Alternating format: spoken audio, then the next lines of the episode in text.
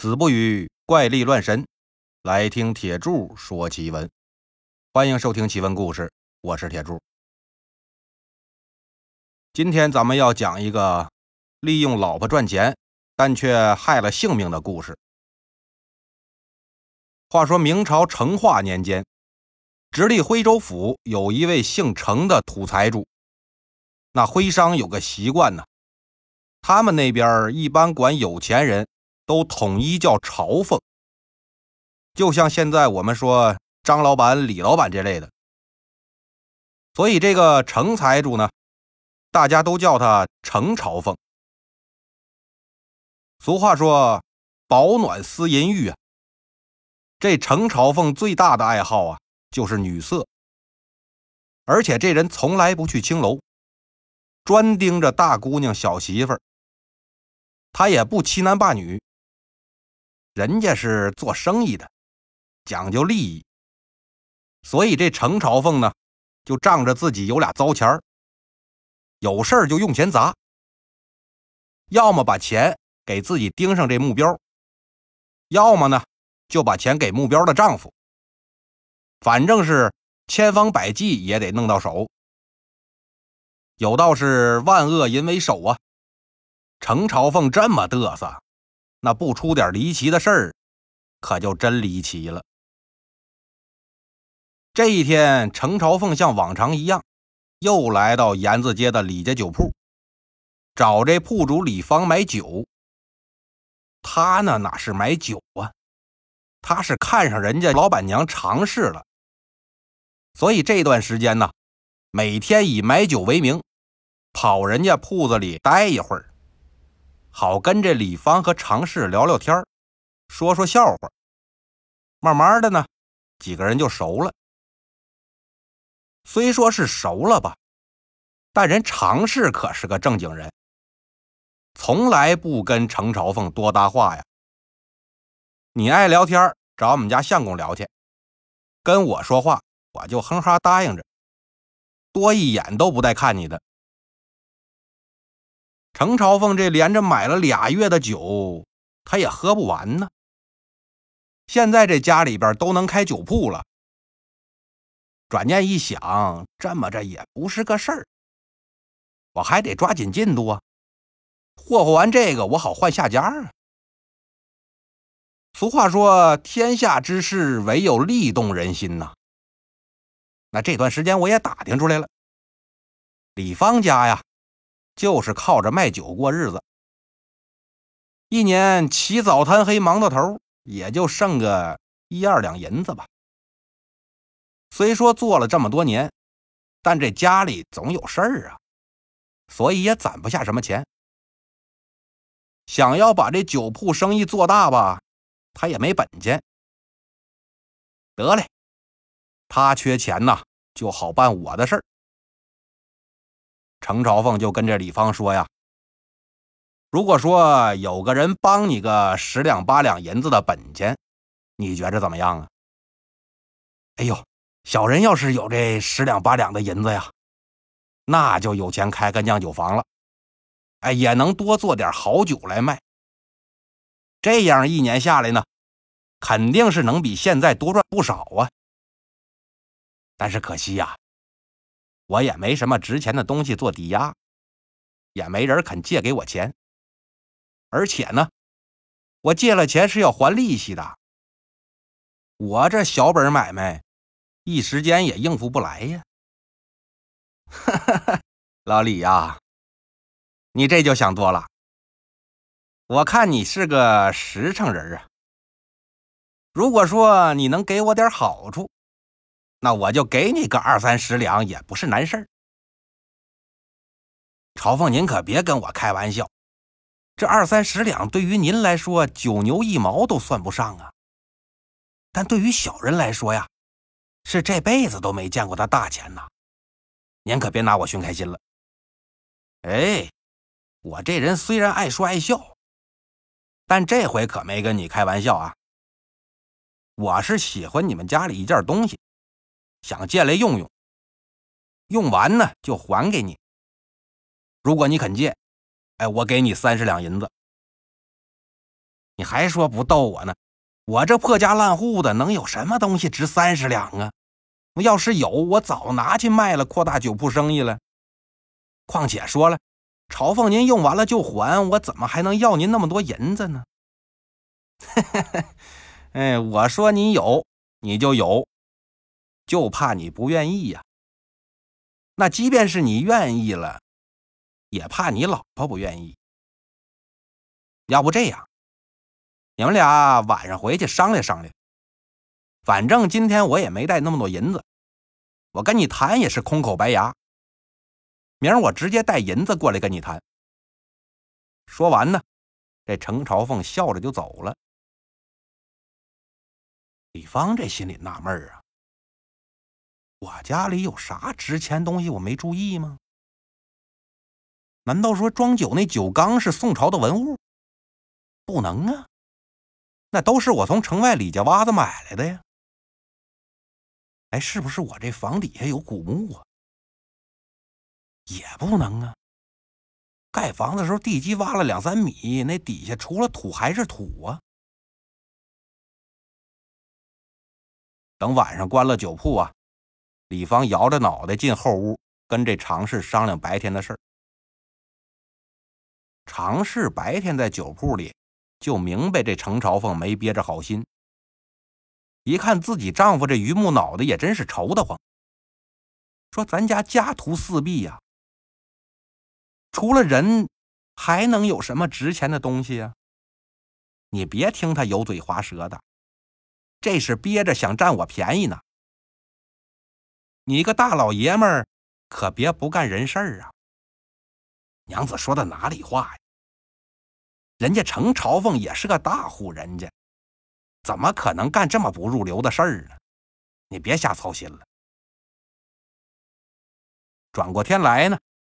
程朝凤果然是拿了一包银子来店里，一看这常氏正好没在铺子里，就把这银子包啊在柜台上打开。我这银子可带来了，兄弟，你想的怎么样了？李芳一看这白花花的银子，眼睛都直了，咽了口吐沫。朝凤，您就明说吧。我这儿有什么是你看得上的呀？哈哈哈，嗯，你是个聪明人啊！你再想想，你们家有啥是我用得着又值这么多钱的？小人也是没想明白呀。那除了小人夫妻两口的身子以外，值十两银子以上的家伙是一件都没有啊！哎，我说的。可就是身上的，我也没说是身外之物啊。李芳就造了个大红脸。朝凤，你可真是没个正经啊！你看我都有老婆了，肯定不好这口啊。不过呢，为了三十两银子，只要朝凤你不嫌弃，我闭着眼睛来吧。你可别说我没情趣就行了，你别跟我扯那没用的。你说的我都有点想吐了，我可没看上你啊，我看上的是另一个。钱在这儿了，咱这也算是公平交易。我也不是那个欺男霸女的人，所以如果你要是不愿意呀，那我也不强求。说完呢，程朝凤把这银子包好，拎着就要走。常言道：“清酒红人面。”黄金黑市心呐！这李芳一看程朝凤收拾银子要走了，眼睛里可就透出着急来了，但又不好意思开口说。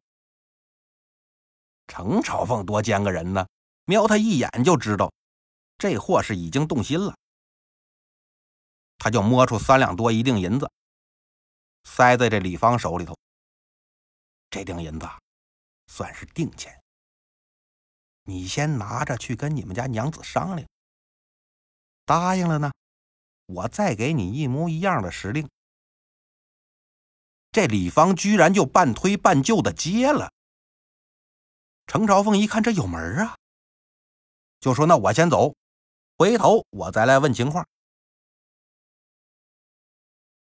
程朝凤走了之后呢，李芳就进后屋去找妻子常氏。哎，你猜怎么着？昨儿你猜对了，他真是想占你便宜。那我把他臭骂一顿啊，他面子上过不去，就拿了锭银子给我赔礼道歉。你也别说那个场面话，刚才我在后屋可都听见了。你可什么都没说啊？这银子你不拿还好，拿了就是有答应的意思，那他更不能善罢甘休了。娘子，你别生气，我也是一时财迷心窍。那你也听见了，他说事成之后还有十锭银子呢。我是想啊。咱们俩累死累活一年，那也挣不出个一二两银子来。看他这意思，倒是肯在你身上花大钱。咱不如就将计就计，哎，你哄哄他，给他点甜头，也赚笔大钱，总比咱这仨杯俩碗的卖酒强啊。说完呢，李芳就把那三两银子放桌上了，就看着常氏。哎，你堂堂男子汉，见了这个东西，就舍得让老婆去跟别人陪吃陪笑陪睡吗？我也是舍不得呀，但难得赶上财主家给咱穷人送钱呢，我们要不就忍着一时的羞耻吧，那这辈子也算妥了。现在这操蛋的世道啊！我们又不是什么官宦人家有钱的大户，就算是守着清白，也没人来给你立牌坊啊。要不怎么说人穷志短呢？常氏听李芳这么一说，也是有点心动。话虽这么说呀，但我终归是个女人家，总不好抛头露面去勾引他吧。咱咱这不是有他给这三两银子吗？这就是咱本钱了。我晚上买点好酒好菜，等摆好了呢，我去请他来咱家喝酒。然后我就到外边避一避，等他来的时候呢，你就说我临时有事要出门。那你是主人，就先陪他喝点他肯定不安分呐。然后你就找个机会，就跟他把这事儿给办了。等我回来的时候呢，事儿也就过去了。咱这不就把三十两银子给赚了吗？我还是有点害臊啊，我怕做不成啊。嗨，那程朝峰总来咱们店里头，也算熟客了，你还什么害臊不害臊的？你就陪他喝酒，又不用你勾引他，你就随着他的意思来，最后把事儿办成了，收钱就行，也没什么可害臊的呀。那行吧，今儿晚上老娘就豁出去了吧，把钱先挣了再说。李芳买了吃的喝的，拎着就去找程朝凤了。说这段时间呢，承蒙朝凤帮衬，小人备了薄酒一桌，还请朝凤赏脸，晚上去我们家坐坐，哎，聊表谢意。程朝凤一听，这乐得大嘴叉子差点咧到耳根子。心说：“果然是力动人心呐！他们夫妻俩这是商量好了，今儿晚上请我，肯定我就能把这事儿给办了。赶紧就沐浴更衣，收拾的干干净净，就等着晚上去赴约了。等到了黄昏呢，程朝凤意气洋洋的就往李家酒铺走，不成想迎面过来个王朝凤，哟。”程大爷，咱可有日子没见了，您这上哪儿去？正好我们哥几个听说翠香楼来了个新花魁呀，正要去见识见识呢，咱一起吧。说完呢，也不等程朝凤搭话，拽着就走。那程朝凤总不能说自己晚上约了别人老婆上床吧？一时间他也想不着好借口，那就跟着汪朝凤几个人去了翠香楼了。程朝凤这心里头有事儿，在青楼里坐着也是魂不守舍。勉强跟众人喝了个三杯两盏的，说一声上厕所，就尿遁了。出来一看，这都已经二更天了，也就是现在的晚上九十点钟了。这时候，李芳早就跑到朋友家蹭吃蹭喝去了，想着过了今晚，也可就是个有钱人了。都说英雄不问出处啊，哪个资本家第一桶金是干净的呀？这都是人生能够成功的必修课。哎，反正就这么宽慰自己吧。程朝凤呢，急急忙忙就往这李家酒铺赶。等到了门口一看呢，店门没关。心里就明白了，这是给我留门呢。进了店，把这门拴好，奔着后屋就来了。进屋之后一看，屋子当中摆着一桌酒席，但可没人动过。屋里边也只有饭桌上有一烛台，灯光昏暗呐，这气氛倒是挺暧昧的。但这屋里静悄悄的，一个人影都没有。娘子啊，娘子啊，娘子，你在哪儿呢？程某来了，没人接茬。程朝凤走到桌前，把这烛台拿起来，寻思我找找人吧。就这么一回身的功夫，看见地上啊全是血，一具女尸躺在血里边，但这女尸可没脑袋。程朝凤吓得嗷嗷一声，扔了蜡烛，一溜烟就跑回家去了。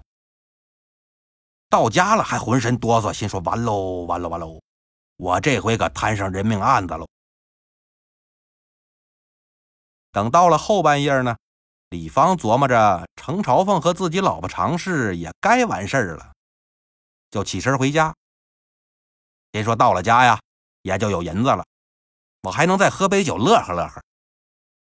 哼着小曲儿，一步三摇的就走到自己家店门口了。